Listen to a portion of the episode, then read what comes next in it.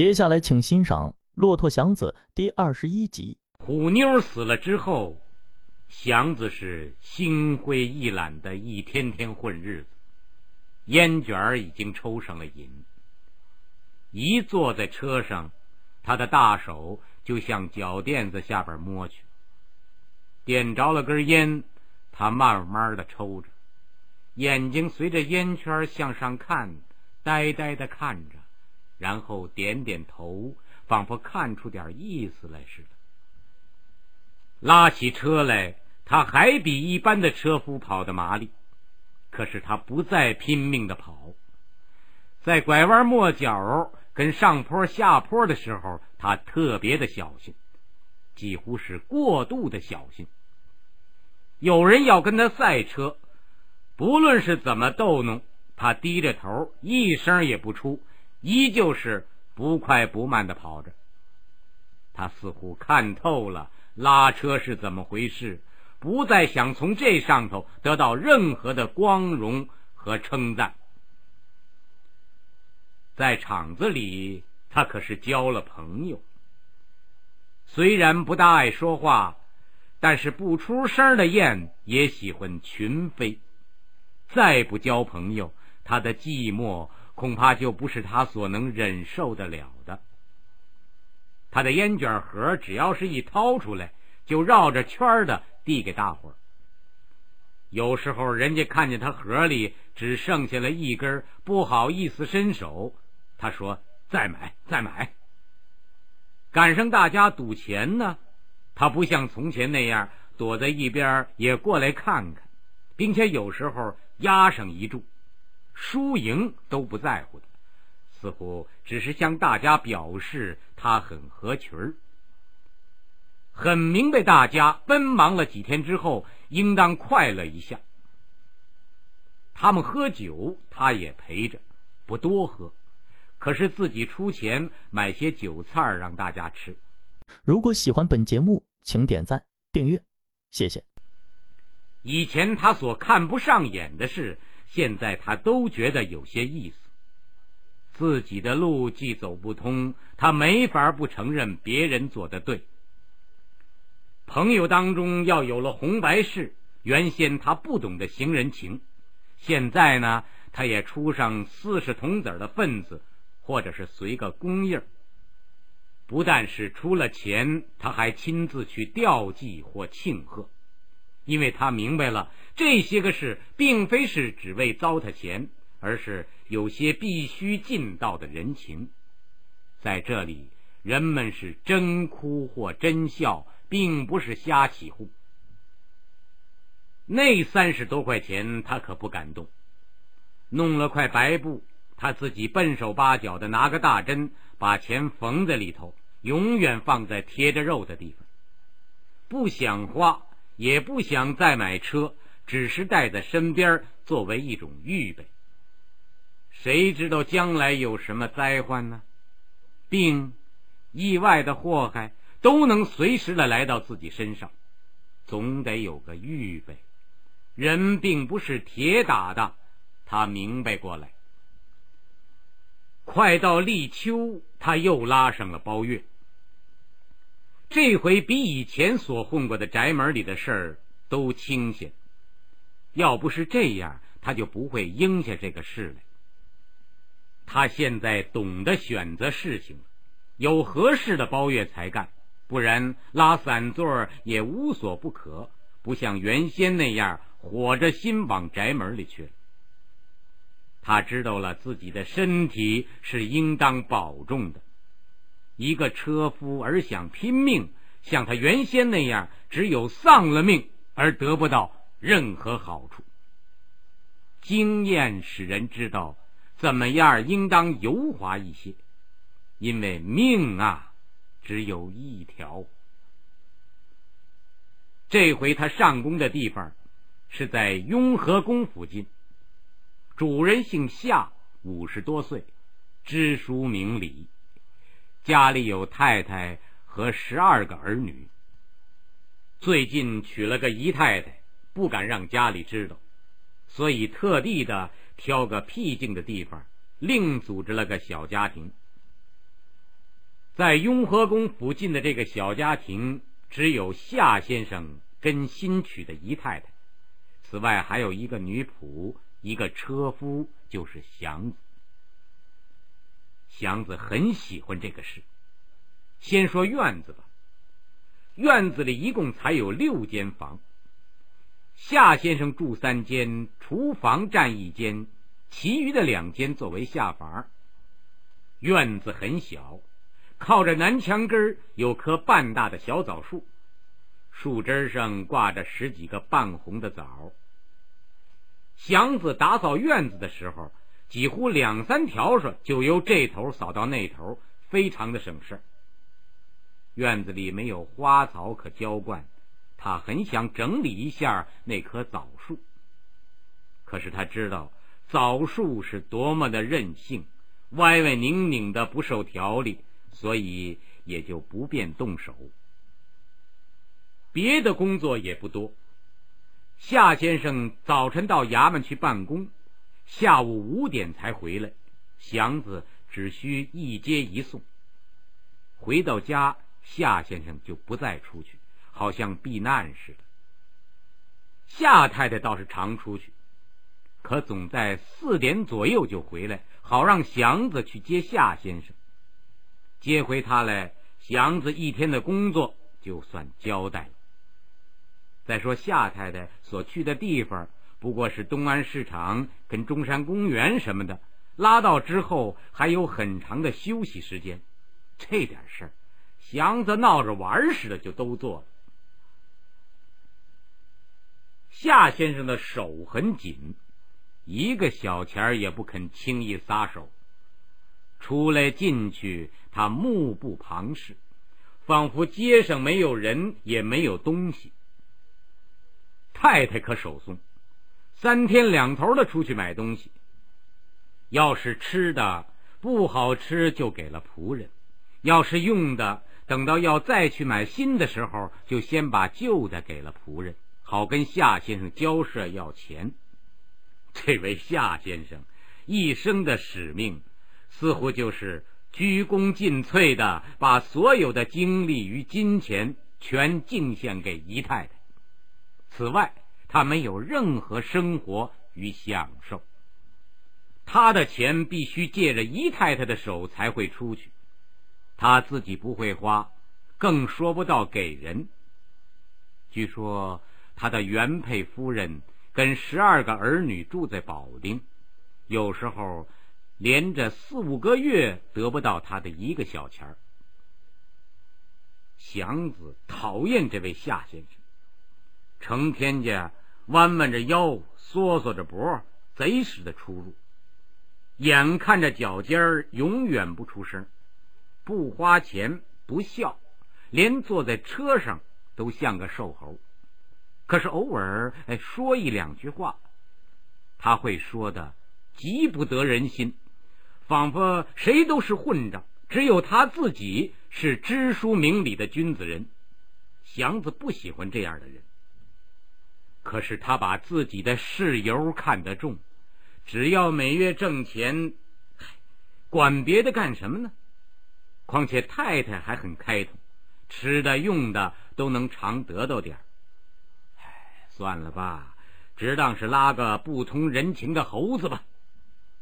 对于那位太太，祥子只把她当做个会给点零钱的女人，并不十分喜爱她。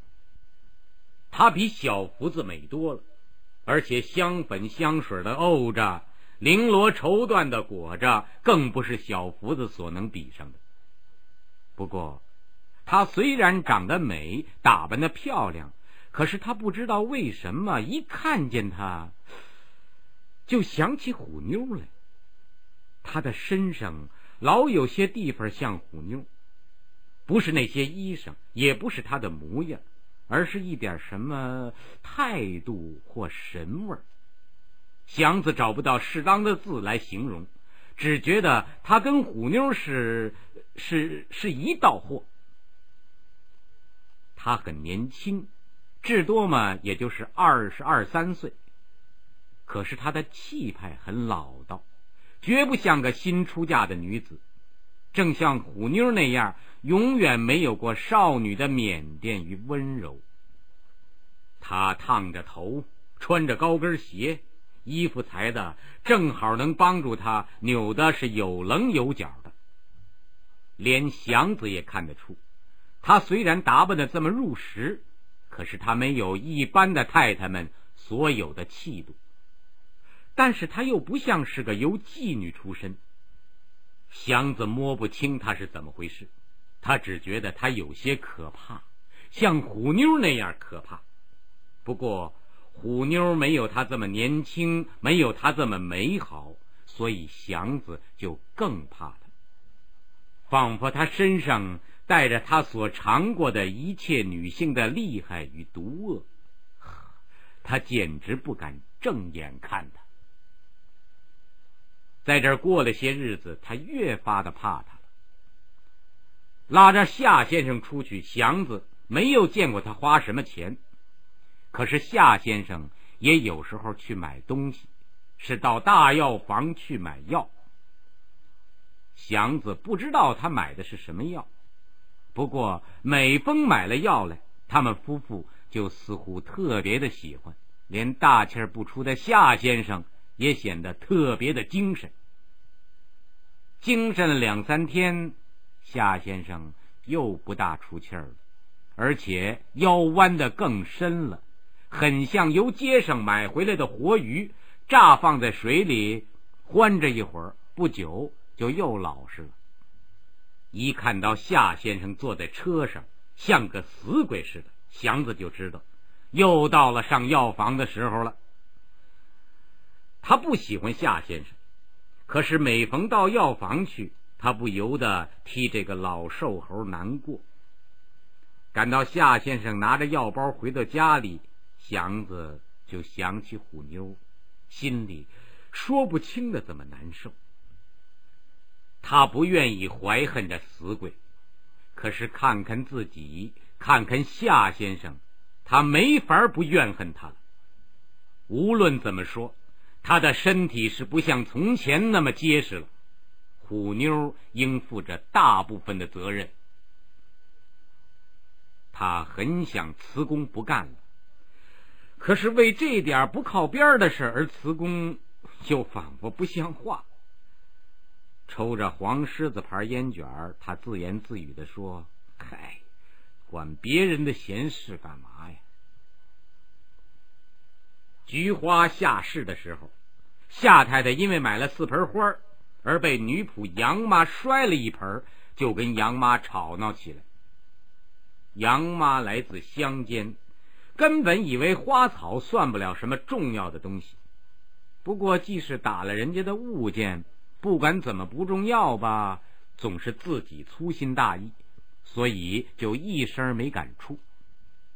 机智夏太太闹上没完。呵，村的野的一个劲儿叫骂，杨妈的火再也按不住，可就还了嘴。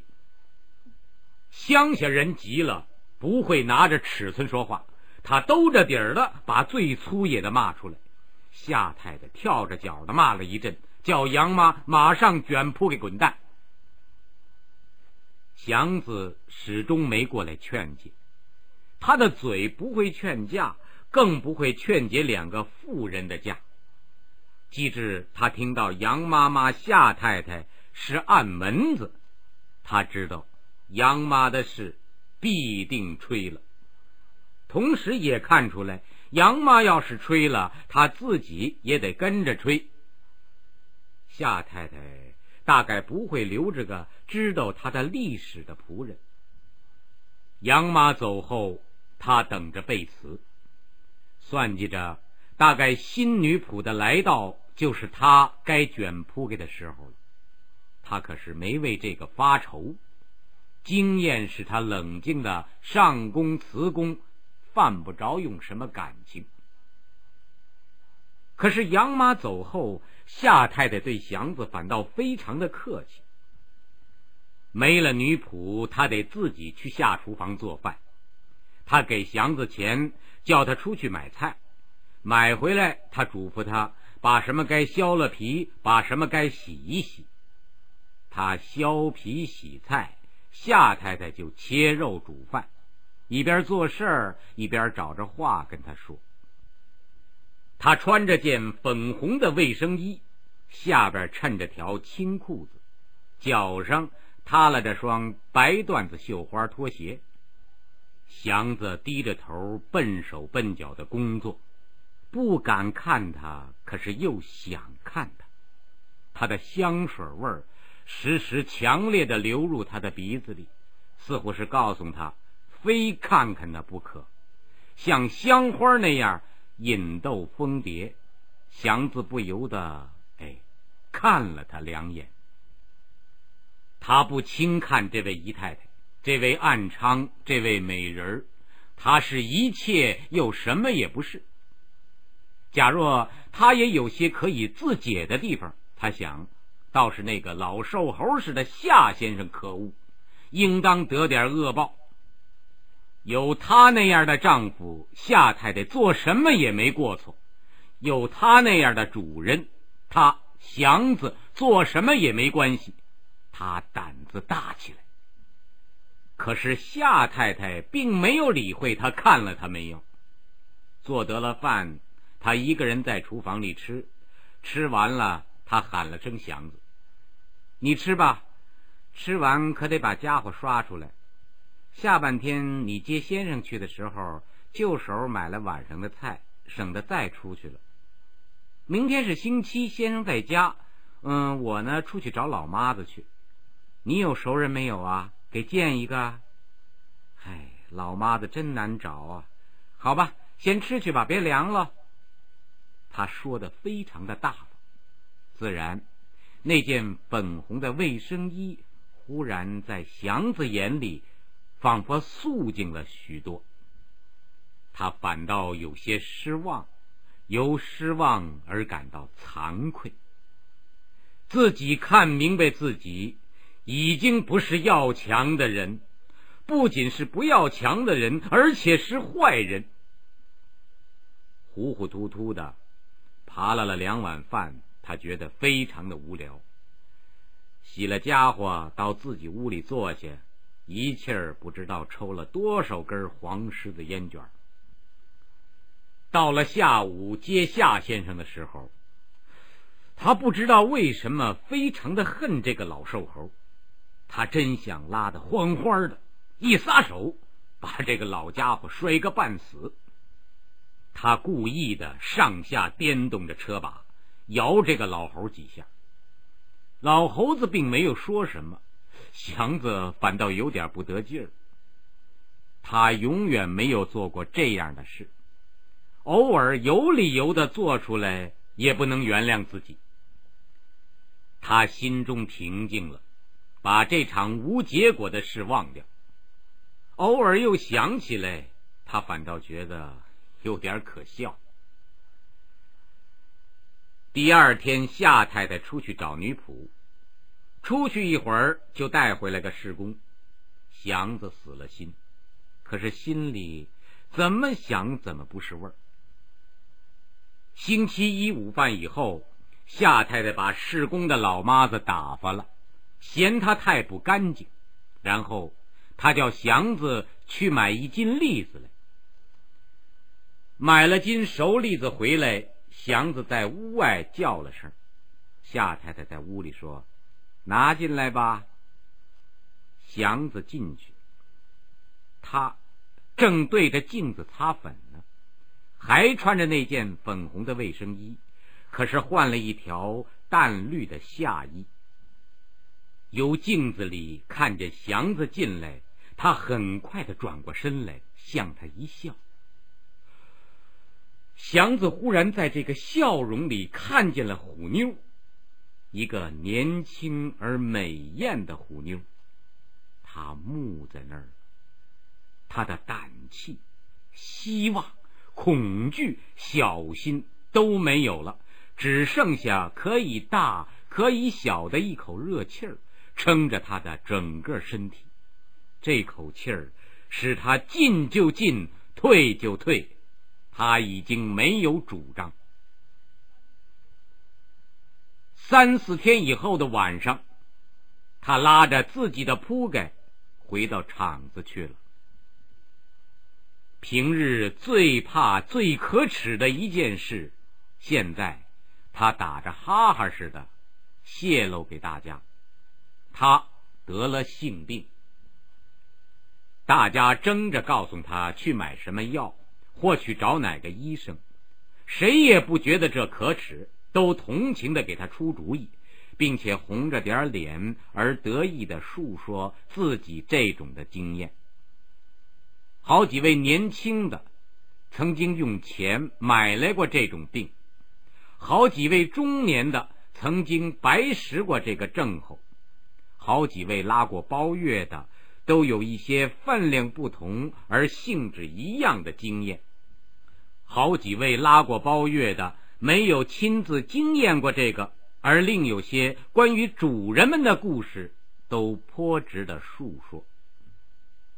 祥子的这点病使他们打开了心，和他说些知己的话。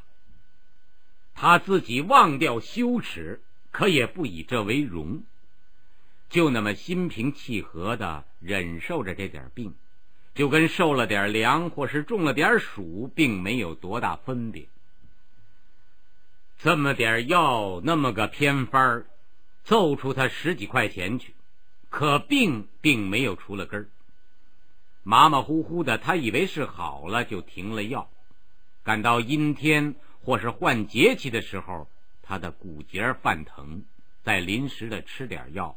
或是硬挺过去，全不拿他当做一回事。